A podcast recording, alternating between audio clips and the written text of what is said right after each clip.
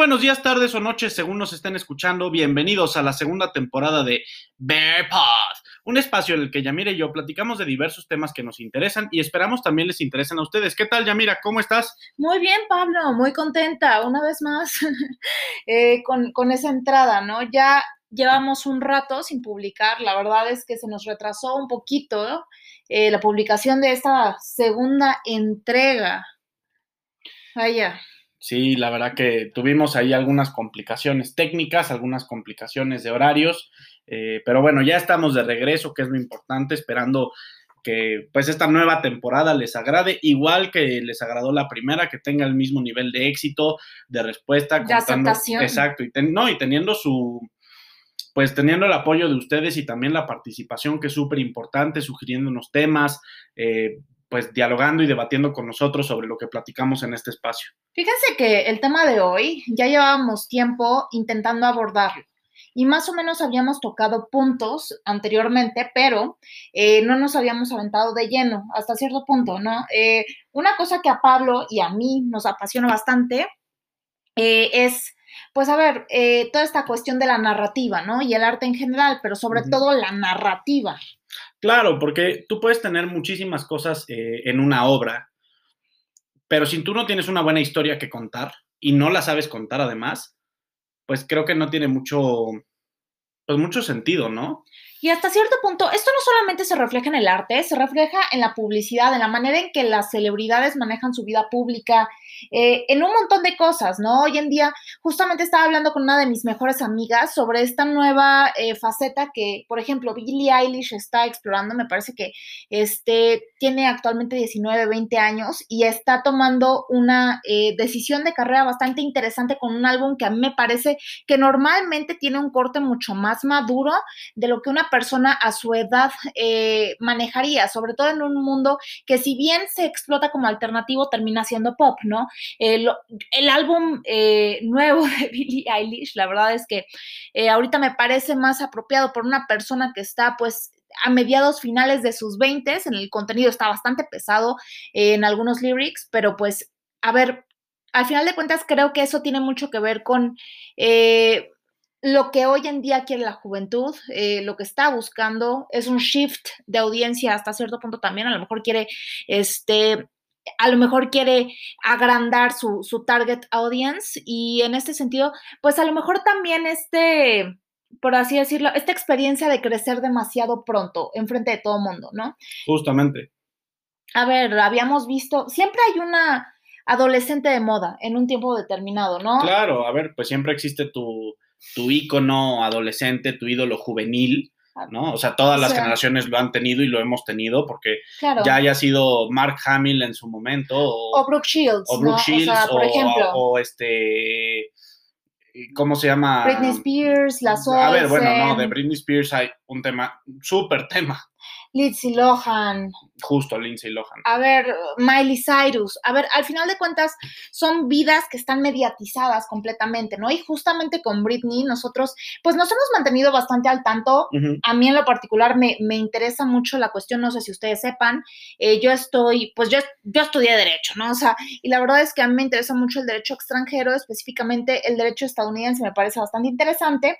Y la manera en que se trata eh, actualmente el juicio de se llama conservatorship de Britney Spears, pero aquí sería más bien como interdicción o, el juicio de una persona que no se considera capaz de asumir su propia vida, eh, un poco... tomar sus propias decisiones. Exactamente, o sea, poniéndolo muy simple, este, pues ayer o, creo que era antier, la verdad es que no me acuerdo, surgió la noticia de que su papá, no sé si ustedes están eh, en edad de, de, estar pendiente, pero por ahí del 2008 Britney Spears tuvo un breakdown terrible. Eh, fue cuando, o sea, cuando se rapó, que este pues ya saben, ¿no? Todo lo de el ataque a los paparazzis con, con, con, el, con el paraguas, que la metieron en rehabilitación, en, en, una facilidad, este, pues psiquiátrica y todo esto, ¿no? Pues a partir de entonces su papá tuvo que tomar las decisiones por ella, legalmente hablando, primero temporalmente, después pues este ya definitivamente, y hoy después de 13 años y que Britney diera una declaración de 20 minutos en la corte diciendo que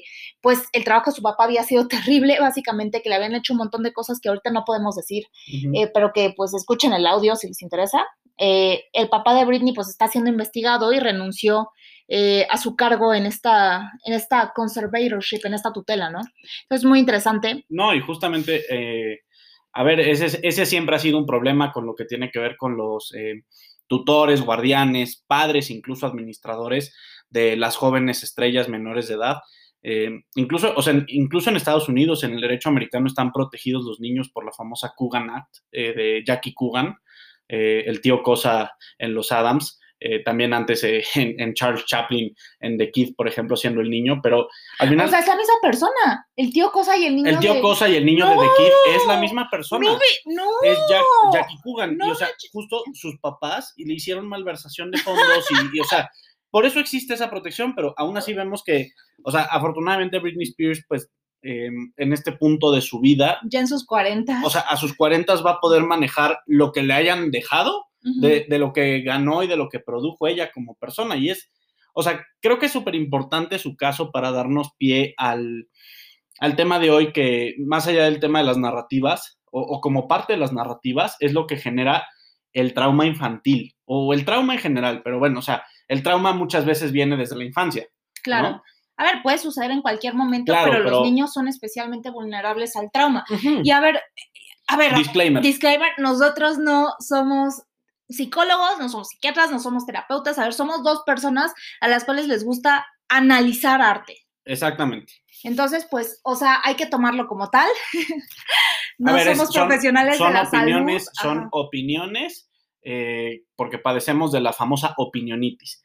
No, pero a ver. Eh, porque podemos, queremos y pues ya. No, y nos están escuchando. No, y porque hicimos cierto research, lo que tú quieras, ¿no? O sea, a ver, el trauma pues sí, puede surgir en cualquier momento de la vida, pero muchas veces el trauma viene, o sea, tú puedes pensar que tuviste un evento traumático en tu vida, pero conforme empiezas a, escarbar y a explorar, resulta que tienes traumas infantiles, que igual no lo sabías, ¿no? O sea, pero existe el, tema, digamos. Es que primero que nada, creo que la palabra trauma muchas veces se utiliza de, de manera laxa para abrir, para hablar de una experiencia desagradable, ¿no? O sea, como que todo el mundo dice muy coloquialmente como que no, y es que me quedé traumado con esto, ¿no? Y solamente se refieren a que están como en ese momento hiper fijados en, una cosa, o sea, tipo de que están viendo una serie y, están como obsesionados momentáneamente. A ver, lo mismo que cuando dices, eh, es que estoy deprimido y pues no es que tengas depresión clínica, es que pues te sientes eh, triste o mal, o sea, genuinamente. Sí, a ver, o sea, primero que nada tenemos que entender hasta cierto punto, y digo, o sea, sabiendo que no somos profesionales, eh, pues que es un trauma, ¿no? O sea, y lo primero que tenemos que entender es que se refiere a un choque emocional que es muy intenso, ¿no? O sea, y no solamente es que se, que se origine un choque emocional, sino que además este tiene que ser producido por algún acontecimiento, o sea, que se viva de forma negativa y que produzca, y esto es algo súper importante, una huella que dure en el tiempo, o sea, una huella, te quedas marcado. Una cicatriz emocional. Exacto, o sea, que, o sea, que no se puede curar o que tarda o que es difícil de superar. O sea, y a ver, en, la vida, pues como tú dices, todos tenemos traumas, ¿no? En, en, eh, Algunos podríamos considerar más severos, algunos menos severos, ¿no? O sea, cada persona vive subjetivamente. No, y es que exactamente, o sea, lo que igual para mí puede ser ligero, para otra persona puede ser, o sea, que vivió una experiencia similar puede ser durísimo y viceversa. Yo puedo pensar que el trauma de cortarte el pelo igual puede ser hiper pesado y otra persona dice, pues no, a mí ni siquiera me causa un trauma. O sea, no es un punto de juzgar, es que no, son las Olimpiadas del dolor ni las Olimpiadas del sufrimiento. Cada quien experimenta el trauma a su manera. Y no es automático, así de que yo pasé por X cosa, ergo estoy traumado por ella. No, o sea, al final de cuentas depende mucho cada cómo cada persona procesa las emociones. Sí, cada quien lo asimila distinto. Exacto. Y a ver, también dentro de traumas, pues hay... Hay de traumas a traumas. Hay de traumas a traumas, ¿no? no, no, respecto del acontecimiento, sino de la manera en que uno lo percibe. O sea... Sí, y sin, y sin menospreciar cómo cada quien lo percibe, pero sí es una realidad que... Eh, pues digamos, o sea, como dices, no hay de traumas a traumas. Exacto, a ver, los más graves, pues, o sea, síndrome de estrés postraumático, alguna otra complicación que, que, que se tenga que ver en terapia, o sea, los que, pues, entre comillas, son menos graves, pues a lo mejor puede, pues, cambiar la manera en que te autopercibes, la manera en que te sientes, tu autoestima, todo. O sea, al final de cuentas es, es esa afectación, ¿no? Y pues a ver, personas que todavía no están, por así decirlo, bien definidas en quién soy, qué tengo que hacer, cómo es el mundo, como son los niños y adolescentes, pues lo decíamos, ¿no? O sea, son especialmente vulnerables a que, bueno, a lo mejor un adulto que pasara por lo mismo no tendría fácilmente una, una huella tan onda como un niño que pasara por algo así. ¿no? y ni siquiera tienes las mismas herramientas, porque como adulto, tu capacidad de juzgar y de entender los acontecimientos es muy diferente que como niño, como adolescente, como joven, como viejo, o sea, cada, cada situación de la vida te va dando más y más herramientas para juzgar y procesar las cosas que están a tu alrededor. Sí, a ver, por ejemplo, o sea, si ahorita como adulto una persona, vamos a poner un caso hipotético, a mí mi jefe viene y me grita enfrente de todo el despacho, pues la verdad es que, digo, me sentiría mal, pero creo que no pensaría en eso más de tres horas, a lo mejor, ¿no? Pero igual no es lo mismo que si te grita el maestro en el salón de clases cuando tienes seis años, o sea, siendo... Exacto. O sea, ese es el punto, o sea, cada, o sea, conforme vas creciendo, experimentas el trauma de manera diferente y te deja una huella distinta.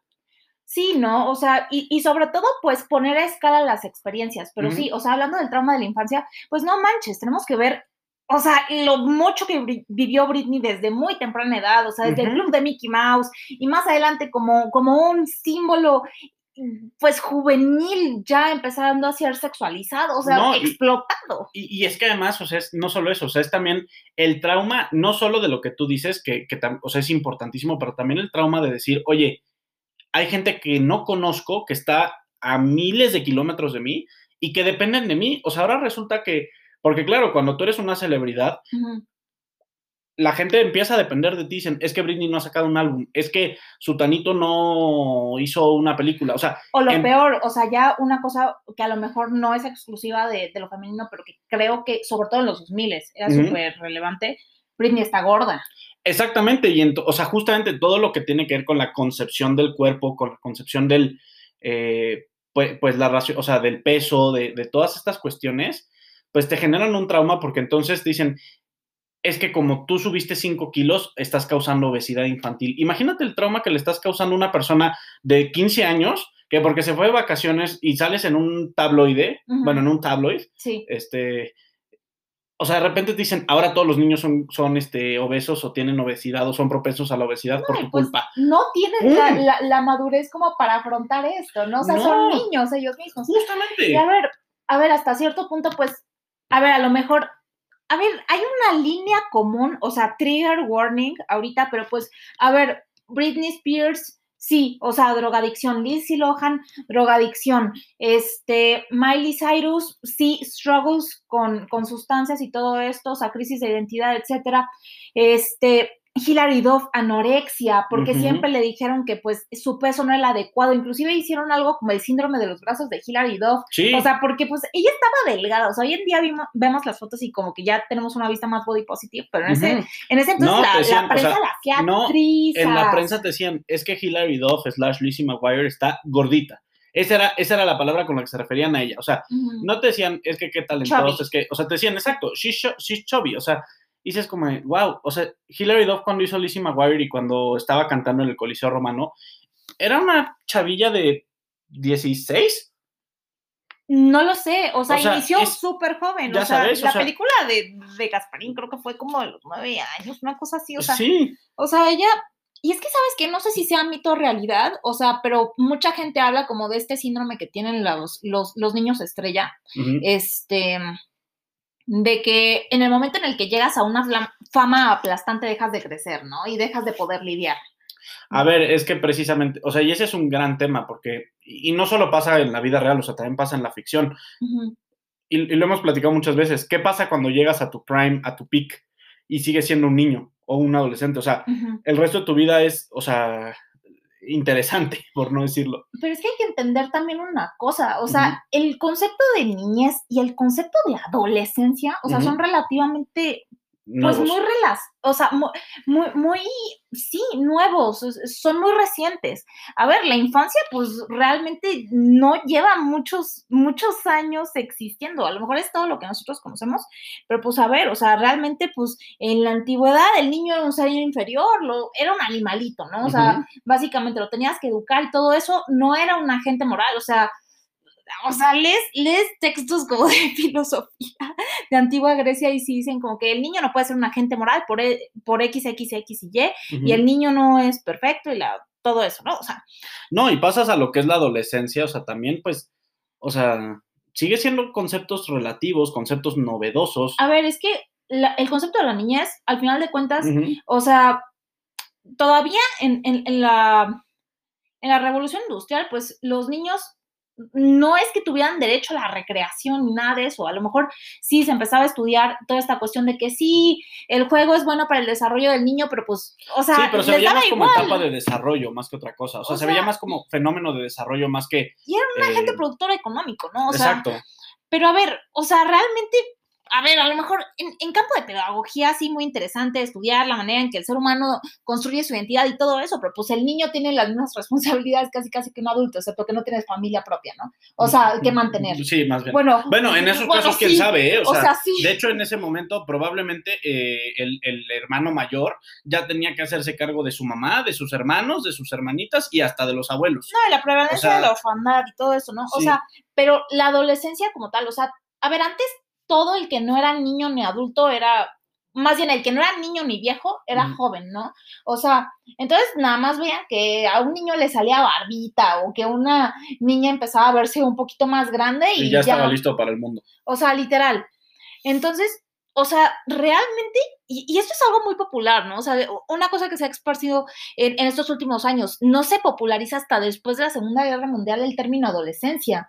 O sea, y ni siquiera, a ver, si bien el término sí fue acuñado, pues por un psicólogo, o sea, y este psicólogo se llama Stanley Hall, muy interesante trabajo, este, mis amigos psicólogos pues lo conocerán mucho mejor que yo y podrán exponer mucho mejor que yo, este, si quieren esa parte búsquenla ustedes, pero pues, este, a ver, el término de adolescencia no se popularizó sino hasta que fue una segmentación de mercado, hasta que no le pudiste vender discos de los virus a las niñas adolescentes, ellos no existían. A ver, porque todos los términos últimamente, em, todos, tienen que ver con una cuestión mercadológica y con una cuestión de marketing y de targeting a grupos demográficos específicos. La segmentación. Sí, o sea, más allá de, realidades de otro estilo, o sea, que, eso es, eh, pues es interesante dentro de todo, ¿no?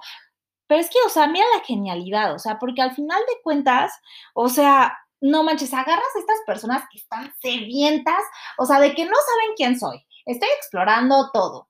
O sea, estoy conociendo el mundo y conociéndome. Exactamente, no sé quién soy, tengo que construirme, o sea, tengo que explorar todos los aspectos de mi identidad. Y obviamente son los que más van a querer comprar, ya sea para encajar con los otros o para ver si les gusta o no. O sea, genius, o sea, literal, agarraron al segmento más fiel de gente, ¿no? A los más inseguros, a los más, o sea. Claro, porque no sabes nada, no conoces nada y pues, o sea, y digo, lo digo con mucho respeto, ¿no? Pero.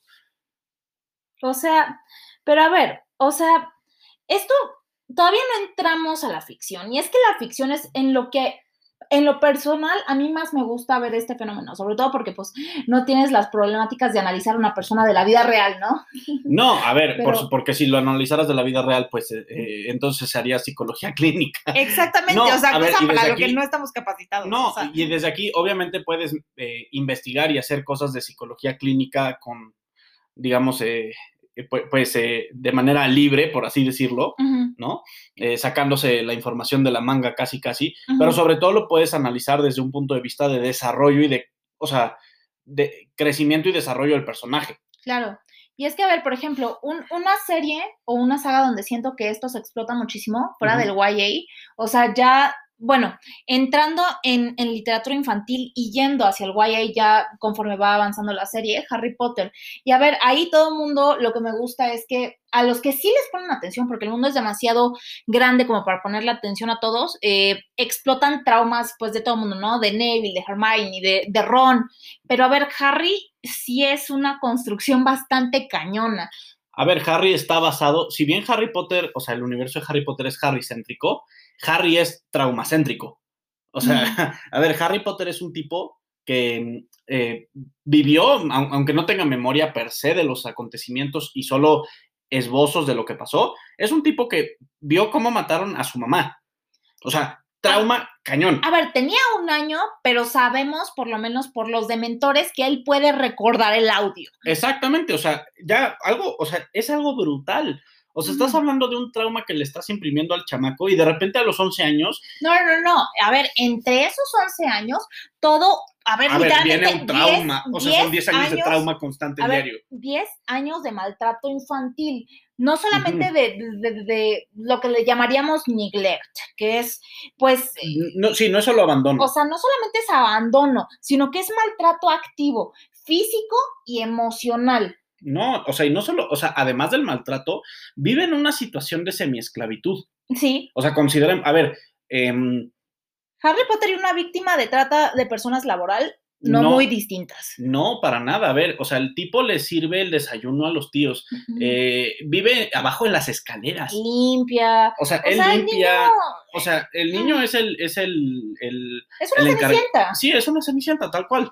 A ver, y al final de cuentas llega, te dice, no, pues eres rico, famoso y poderoso, ¿no? O sea, y Harry como que todo... Vas sí, y vas a entrar a un mundo de magos y, y ahora todo va a ser bonito, sí, pero acabando el año escolar vas a desintegrar a tu profesor.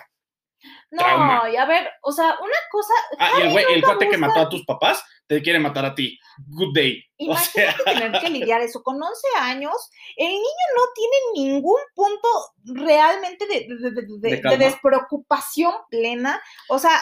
Sí, le hacía falta unas vacaciones a la playa al pobre hombre. A ver, en el quinto libro o en la quinta película, según ustedes quieran ver, Harry empieza a mostrar secuelas de, pues, de, haber visto a Cedric Diggory será, este, ser asesinado. A ver, no voy a decir spoilers porque, pues, ya tiene como 15 años esto, ¿sabes? No, 20, o sea. Sí, ya literal, ya, esto no es nuevo, pero. Sí, aquí ya no puede haber spoilers, o sea. Pero sí, o sea, al final de cuentas, este. A ver, Harry, muchas personas que leen los libros desde una perspectiva ya profesional clínica dicen es que él muestra las señales de síndrome de estrés postraumático. Y es por eso es el libro más largo, porque es literalmente Harry procesando y, y, estando en conflicto con todo mundo, desquitándose, no sabiendo cómo procesar sus pensamientos, aparte siendo emocionalmente abandonado por su figura paterna que es Dumbledore de cierta, de cierta no, Y hasta por sus amigos, porque el propio Dumbledore, o sea, dice, oye, tus amiguitos, este, pues ahora van a ser perfectos, o sea, eh, te voy a abandonar, o sea, lo dejas solito y su alma al pobre. Y claro, entonces está enojado, siente, o sea, verdaderamente ira, rage, llamémoslo así. Eh, es la primera vez que odia, que llega a tener sentimientos de odio. Sí. Y por cierto, o sea, ya dentro del universo Harry-céntrico, es la primera vez que Harry Potter se atreve a usar una maldición. Mm, O sea, de las, de las prohibidas. Usar Crucio. Exactamente. O sea, en contra de Strange, cuando dice, mata a Sirius Black. You have to it. Lo tienes que, o sea, lo tienes que Tienes eh, que querer, tienes, que, tener la hacer intención, daño. Ajá, tienes que tener la intención de hacer daño. Pero Eres es que el niño todavía, o sea, niño 15 años en shock, todo Pero lo quiere hacer. O sea, tiene, o sea, su, su, mente está tan enojado, sufre tanta angustia y de tanto enojo, que lo primero que se le ocurre no es cualquiera de los hechizos defensivos que le habíamos visto hacer durante toda la saga, sino es, me voy a ir directo a atacar, o sea, voy a morder, me voy a la yugular si no te puedo matar, te voy a torturar. Exactamente, o sea, y es, brutal, o sea, eso te habla del trauma que está experimentando el, chamaco. A ver, después de eso, esto no lo ponen en, las películas, pero Harry destruye la oficina de Dumbledore, o sea, y, le grita y le dice así, qué viejo, y, o sea, literal, pierde todo respeto por Dumbledore durante un rato, o sea, porque lo dejó solo. Y, y, es la primera vez que Harry realmente grita por atención, así por fuera. O sea, Harry necesita ser amado y necesita ser reconocido. Más allá de el personaje Harry Potter, necesita ser solo Harry. Sí, sí, sí, necesita ser, más bien, más que, sí, necesita ser él. Él más allá del, del oh, nos ha salvado, señor Potter, Doris Crockford. Ya Sí, sabes, o sea, sí, sí, sí. creo que creo que justamente, o sea, es eso que dices tú. Y Severus Snape, a ver, hay que entender una cosa y es tanto Harry Potter como Severus Snape como Lord Voldemort, o sea, Tom Riddle, son niños que no, no han cumplido, o sea, no han visto cumplidas sus, sus necesidades afectivas, que han sufrido maltrato o que, se, o que han sufrido abandono. eh, y que ven en Hogwarts una especie de espacio seguro, ¿no? Sí. O sea, pero los tres tienen maneras muy distintas de procesar su, su- Su- sus su trauma, carencias, sí. ¿no? O sea, con Voldemort vemos que llega como este complejo de Dios, ¿no? Este God complex de yo merezco todo y voy a matar a todo mundo que se ponga en mi camino y todo eso.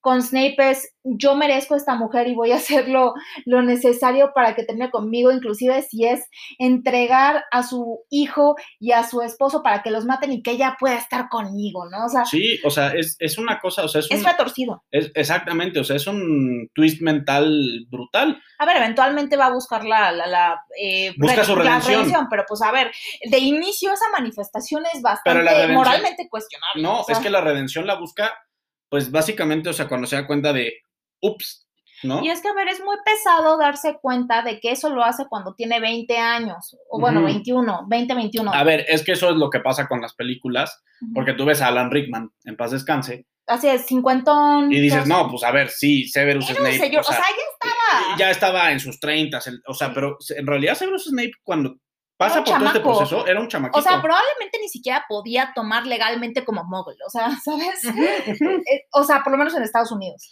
A ver, en Inglaterra seguro sí, porque creo sí, que ahí, sí, claro, pero a que ver, es desde los 14. pero no tenía, no era, no era universally legal. No, justamente, justamente, o sea, y, me o sea, y justo me llama la atención porque Severus Snape también es un personaje construido. A ver, y es que tú lo dices, yo creo que todos los personajes de Harry Potter, sin excepción, están construidos alrededor del trauma. Sí, James, Lily, o sea, Lily con el trauma de, pues yo sí soy bruja y mi hermana no.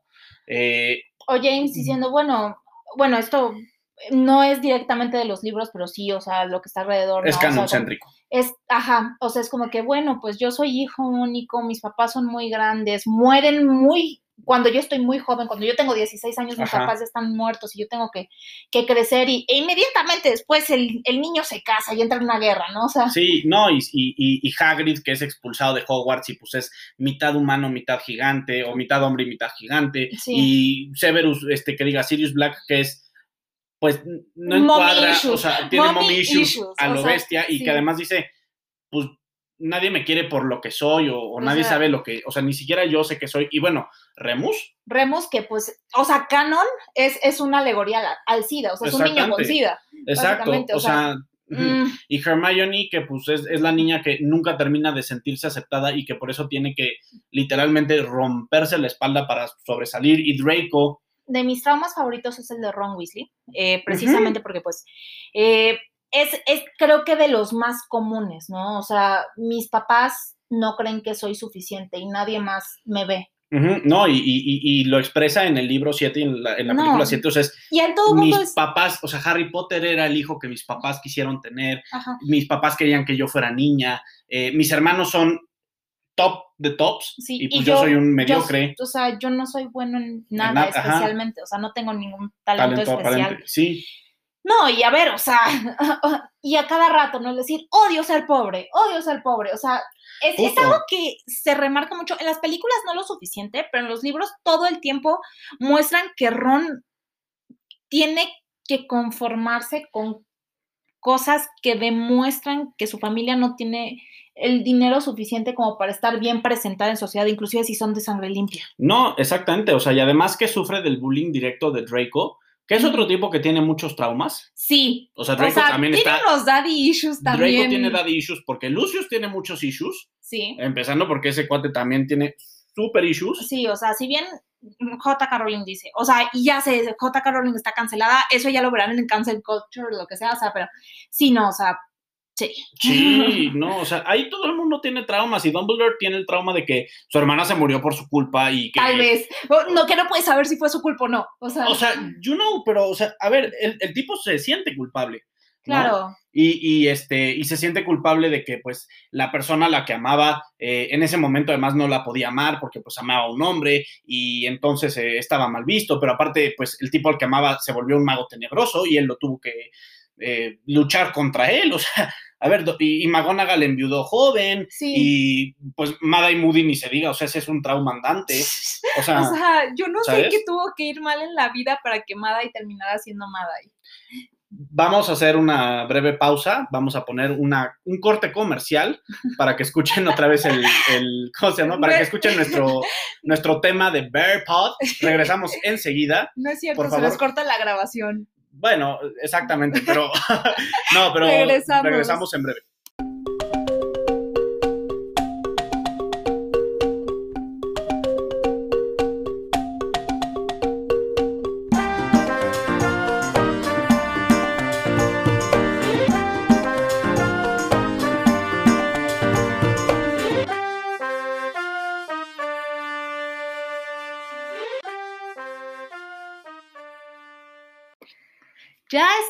Vuelta eh, con la nueva grabación. Sí, una, una disculpa por ese corte comercial, por esa pequeña pausa, pero ya estamos de vuelta eh, para que también ustedes pudieran ponerle pausa por si se aburrían, por si terminaron de bañarse o van en el camino y ya llegaron a su destino. Sí, a ver, o sea, básicamente para recordarles, estamos hablando del trauma infantil en las narrativas. Este, pues a ver, no, pues esta creencia que pueden tener los niños, eh, estoy en peligro, o nadie me quiere, o tengo que estar alerta, algo malo puede pasarme. Sí, justamente, y, y lo comentábamos, eh, como primer ejemplo usábamos Harry Potter. em, Porque está muy bien construido porque todo el mundo lo conoce. exactamente, y porque además, o sea, Harry Potter está centrado, todo el mundo tiene trauma ahí, o sea, Está muy bien desarrollado. Eh, si tienen la oportunidad de leer los libros o lo han leído, muy bien. Este, si no leanlos, vean las películas también. em, A ver, una cosa valiosa es que a pesar de que Harry Potter siempre, a ver, creo que al final de cuentas van a seguir habiendo, eh, pues, acontecimientos traumáticos en todos los libros, o sea, la muerte de Fred, este, cuestiones así, o sea, eh, Teddy Lupin, ¿no? O sea, que se le mueren sus papás, pero al final de cuentas creo que a pesar de eso, los últimos dos libros son de sanación para Harry, ¿no? Eh, que Sí. por lo menos termina cumpliendo, pues, con ese, con ese argumento en, en, en esa eh, coming of age en A ver, particular. últimamente, creo que el último tercio de la última película o del último libro, o sea, da igual, más o menos están eh, aparejados. O sea, ese último arco para Harry es hipercatárquico, o sea, es la catarsis en persona, o sea, es, o sea, esa la, piedra de separación. la, la piedra de la resurrección Ajá. marca un... No, y es que esa separación que tiene al final del... de- de- y, y de nuevo, eh, en este punto ya no puede haber spoilers de Harry Potter, o sea, ya la última película salió hace... 10 años. 10 años y el último libro salió hace como 14, más o menos, o sea, ya, ya, si no lo han visto y no tienen idea qué pasa, bueno, pues ya, it's on you, no es... Pero ya, ya, ya, ya. No, o sea, pero esa separación que tiene, o sea, de Ah. Voldemort, o sea, es, es la representación de la catarsis, o sea, es el, Dejar atrás el trauma. Exactamente, exactamente. O sea, es, bueno, ya, goodbye, move on, lo que sigue. Eh, Puedo, puedo seguir con mi vida. Exactamente. Pero eso, eso fue de, de Harry Potter, no es del único que, que vamos a analizar. No, ¿sabes qué? Este, hay, hay una obra en particular que hemos hablado, a- o la hemos mencionado por lo menos en otros dos episodios sí, de la primera la temporada. hemos pasado de, Eh, de pasada.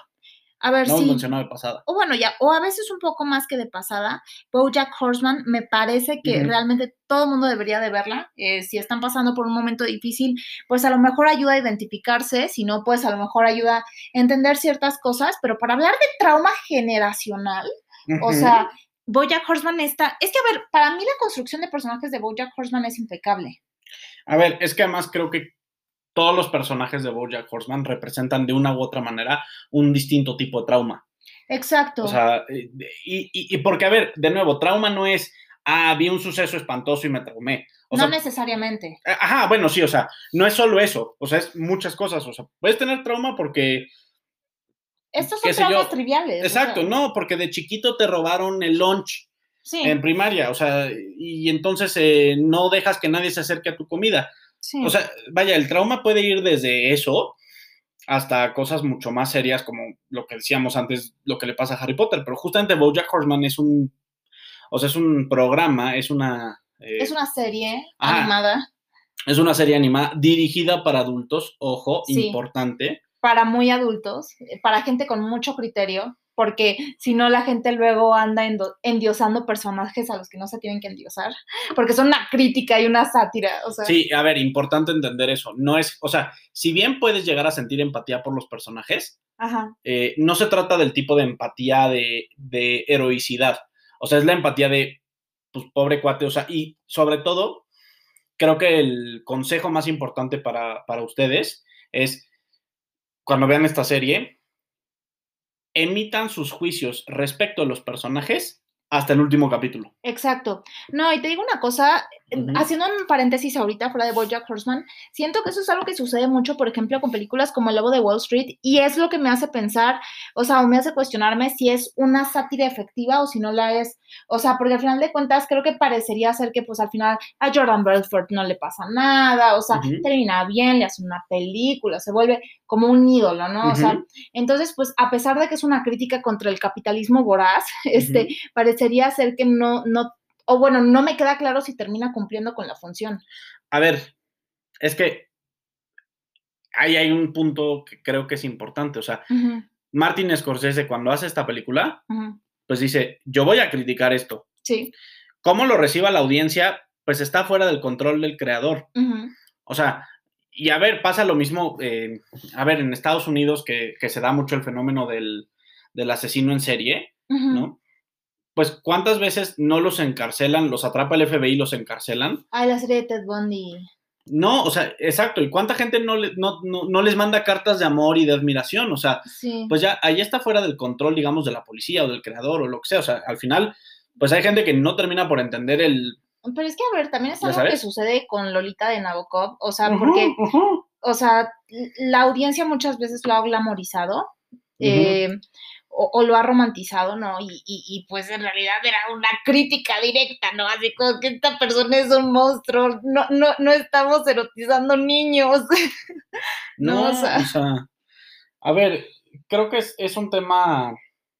Y a ver, en Bojack Horseman creo que pasa mucho eso, ¿no? O sea, creo Sí. que hay que tener cuidado. Creo que eh, Bojack Horseman es, y ya lo habíamos dicho, es una serie que es muy efectiva haciendo que te identifiques con ciertas inseguridades o ciertas experiencias de los personajes, pero que por ninguna razón y, y inclusive va en contra completamente de la justificación de sus acciones. Es una crítica en todo momento. Sí, en todo momento y a todo. O sea, desde el.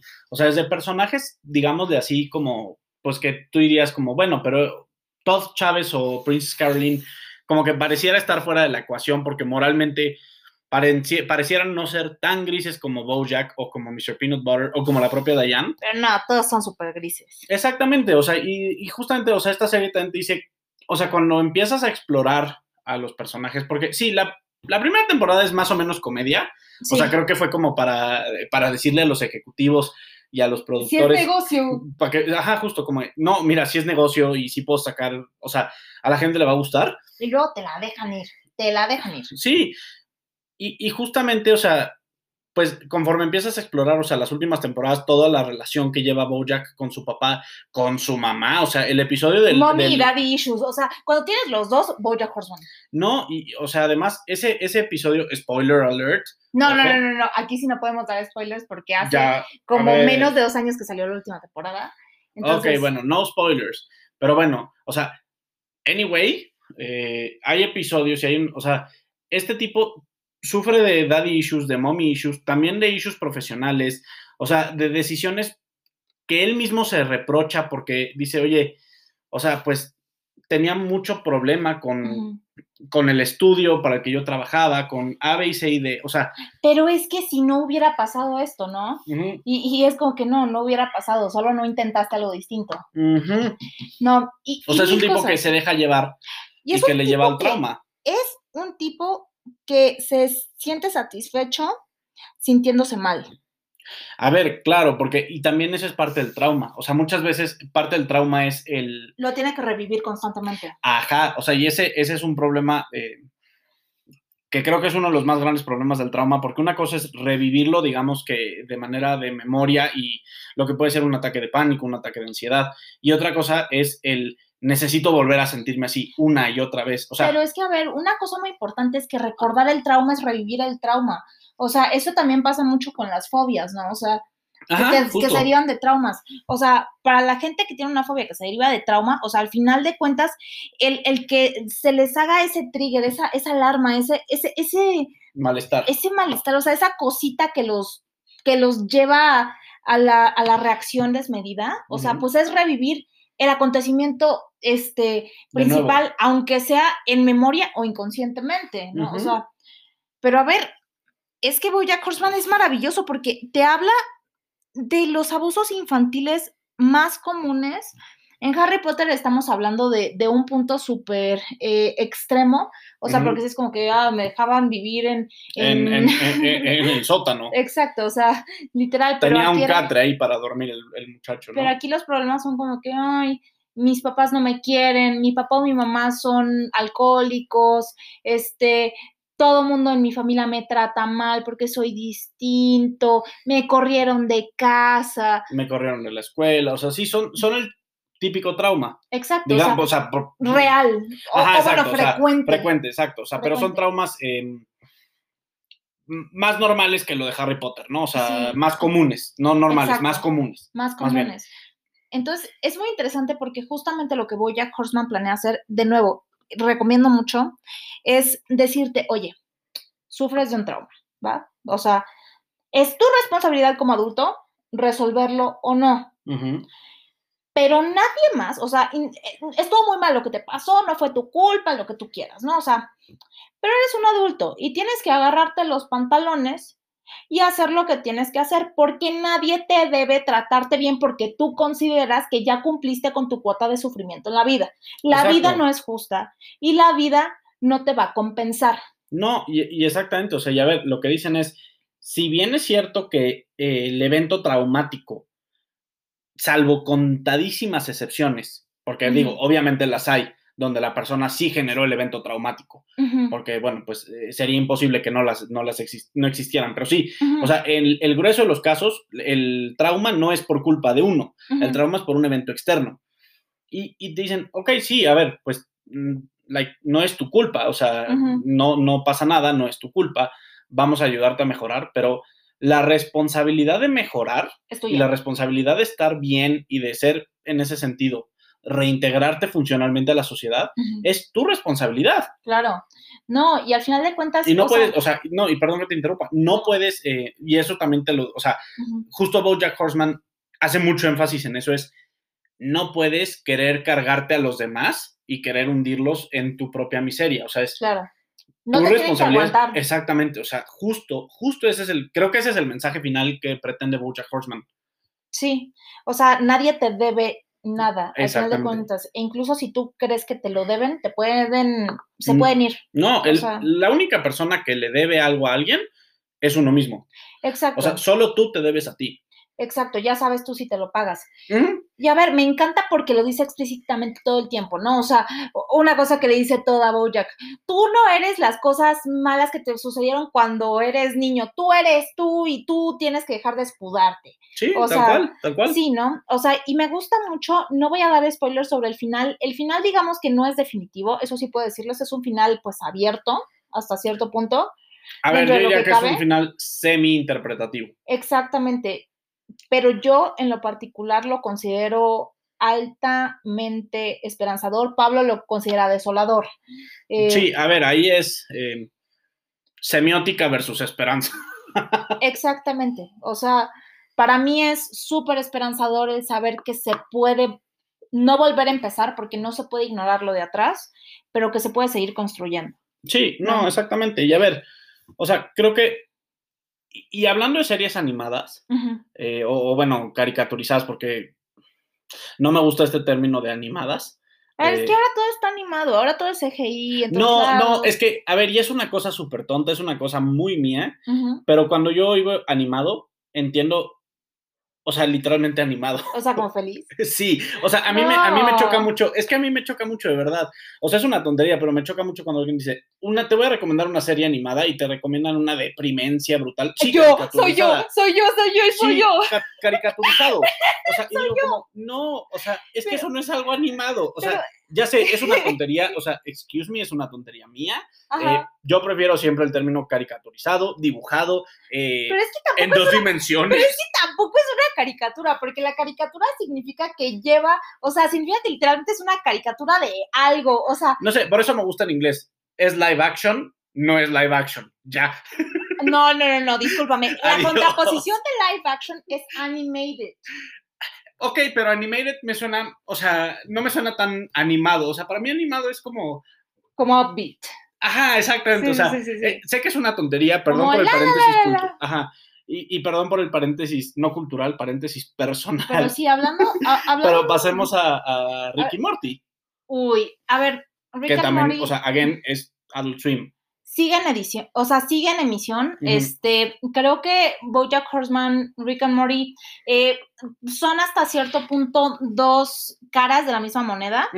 Rick Sánchez y BoJack Horseman tienen muchos paralelismos en lo que se refiere a, bueno, de vez en cuando mostramos eh, estas eh, tendencias narcisistas, ¿no? Ah, podríamos decirle así de una manera, no que tengan el trastorno narcisista, pero, eh, pero que a la vez estamos profundamente deprimidos y no encontramos, este, no encontramos un, un significado fijo a la vida, ¿no? No, y que además tienen, o sea, aparte entre ellos dos tienen paralelismos como que ambos son eh, afectos a la bebida alcohólica. eh, digo, Adictos, o sea, son adictos, junkies. exacto, son, ajá, y, y a ver, again, o sea, de nuevo está el tema del trauma, o sea, A ver, es que A ver, trigger warning y también spoiler alert. No voy a decir por qué, si no lo han visto, supongo que todos los habrán visto, la verdad. Si están leyendo este, más bien si están escuchando este episodio, pero pues ya si ver. nos están leyendo, díganos, porque eso sí, sí que nos interesa saber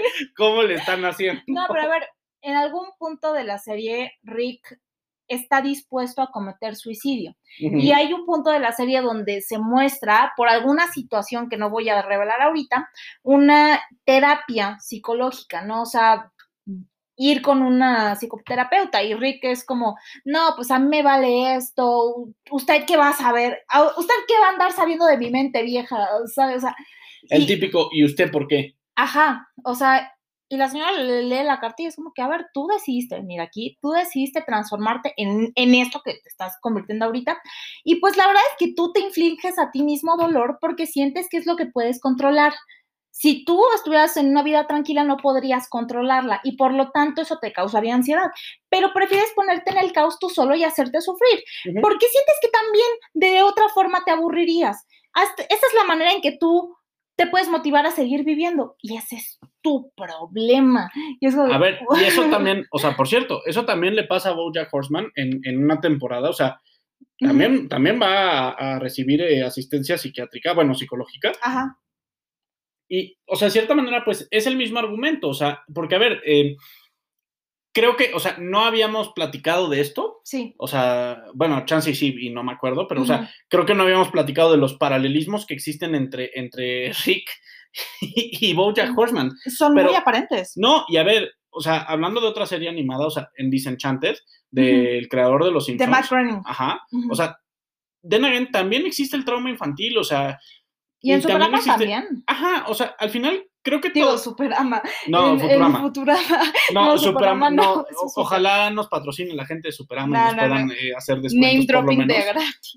No, ojalá nos No, pudieran hacer descuentos en si alguien, Futurama. si alguien de ahí lo está escuchando. Sí. No, pero a ver, justamente en Futurama em, y en Disenchanted, incluso en Los Simpson, o sea, a ver, creo que todas las series, y, y- y es, me parece a mí, o sea, no quiero decir preocupante, pero sí que llama la atención, o sea, y no me pueden decir, creo que no me pueden negar que llama la atención, el hecho de que todas las series, o casi todas las series animadas occidentales, dirigidas a adultos, tienen como fin demostrar el trauma.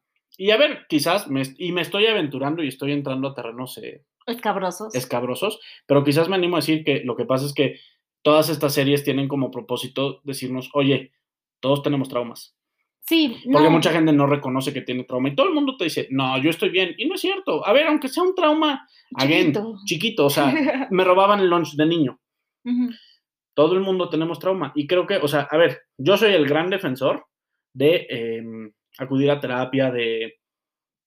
O sea, de buscar estar bien mentalmente. O sea, yo sí soy la, la idea de cuerpo sano en mente sana. ¿no? Y de, y de mente sana en cuerpo sano. Sí.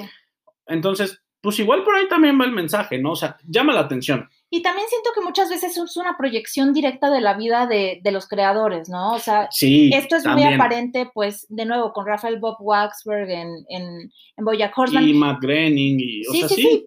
No, pero ¿sabes quién más? O sea, ya saliéndonos un poquito de, de, ¿De de- Occidente? de Occidente, este, a ver, Hideaki Anno, Ujú. eh, que es el creador de uno de los animes más importantes eh, que han existido, o sea, Neon. Genesis Evangelion, eh, que, by the way, perdón que te interrumpa, acaba de salir eh, una then again, nueva versión de Evangelion. A ver, es que con Evangelion es muy difícil andarle siguiendo la pauta porque Ujú. pues se ha estado de- develando y develando Sí. nuevas nuevas versiones. Esta semana de salió You la Cannot Escape, You Cannot- más nueva. sí.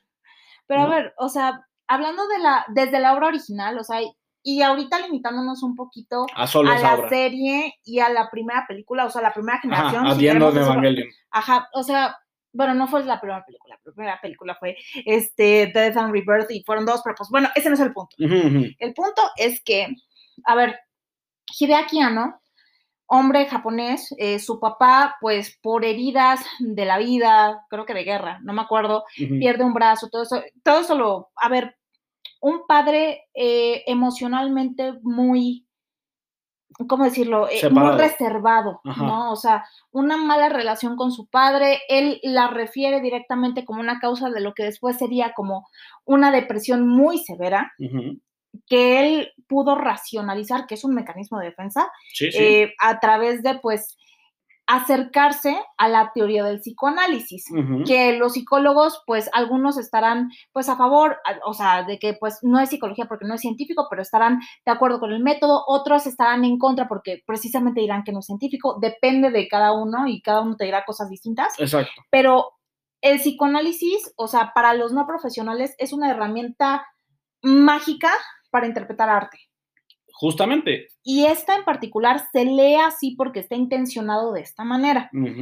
Y a ver, eh, literalmente van a haber tres personajes principales, ¿no? Está un niño que es pasivo, hasta cierto punto, o sea, en el sentido de que eh, busca, Deja que todo le pase. ve- deja que todo le pase, ve su vida pasar, inactivo en lo que se refiere a decisiones, eh, con miedo, tímido, etcétera, retraído, eh, con mala relación con su figura paterna, que es Shinji Ikari una niña que es bastante agresiva, bastante eh, reactiva, Revolucionaria incluso. revolucionaria. O sea, revolucionaria en el sentido de, de, o sea, rebelión adolescente, o sea, Sí. no, no de No, viva no, la revolución, sí, no, o sea, no, sino no. de, o sea, revolucionaria como de inconformidad.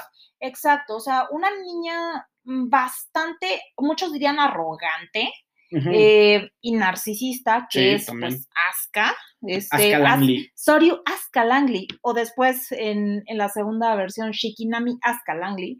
Y pues está una mujer ya adulta que pues, a ver, a ella le pasan cosas muy pesadas, eh, tiene, ella sí presencia un, eh, un acontecimiento traumático y, y queda incapaz de hablar eh, psicológicamente durante varios años, hasta que después entra todo lo opuesto, entrando a la universidad ya es como toda animada y todo esto, y normalmente no verías esto, pero pues, a ver, ya una mujer pues en sus late 20s, pegándole a 30, que se llama pues Misato Katsuragi. Ujú. ¿no? O sea, y van a ver otros personajes, por ejemplo, Ayanami Rei, que es una de las favoritas, que pues por alguna razón que si ustedes no han visto Evangelion no la vamos a abordar, eh, pero que también es interesante. Y es, eh, pe- pequeño paréntesis, perdón la interrupción.